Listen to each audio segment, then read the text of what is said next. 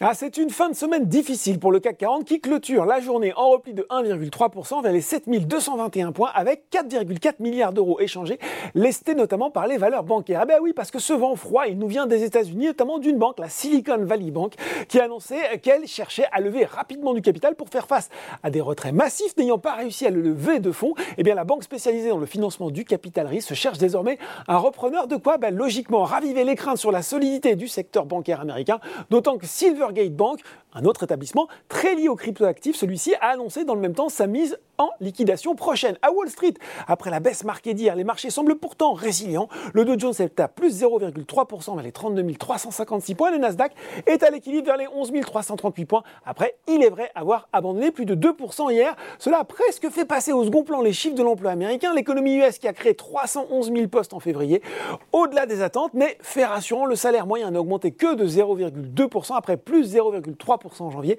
soit une hausse de 4,6% sur un an contre 4,7% donné par le consensus Reuters. On regarde les valeurs en hausse à Paris. Eh bien, qui dit regain d'inquiétude sur les marchés dit retour sur les valeurs défensives et c'est Eurofin Scientifique qui en profite.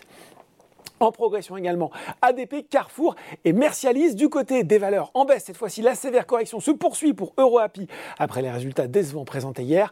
Dans le rouge aussi, Casino, des résultats dégradés avec notamment un résultat opérationnel courant en baisse de 12,1% à taux de change constant en 2022 et surtout une dette nette qui continue de progresser, atteignant désormais plus de 6 milliards d'euros au 31 décembre 2022 pour l'ensemble du groupe, ce qui a inquiété les investisseurs. Toujours très volatile, Elior enregistre une troisième séance de repli et puis sur le CAC 40, les valeurs financières sont logiquement à la peine avec Société Générale et BNP Paribas, tout comme les deux équipementiers électriques, Legrand et Schneider Electric. Voilà, c'est tout pour ce soir. En attendant, n'oubliez pas tout le reste de l'actu éco et finance est sur Boursorama. Bon week-end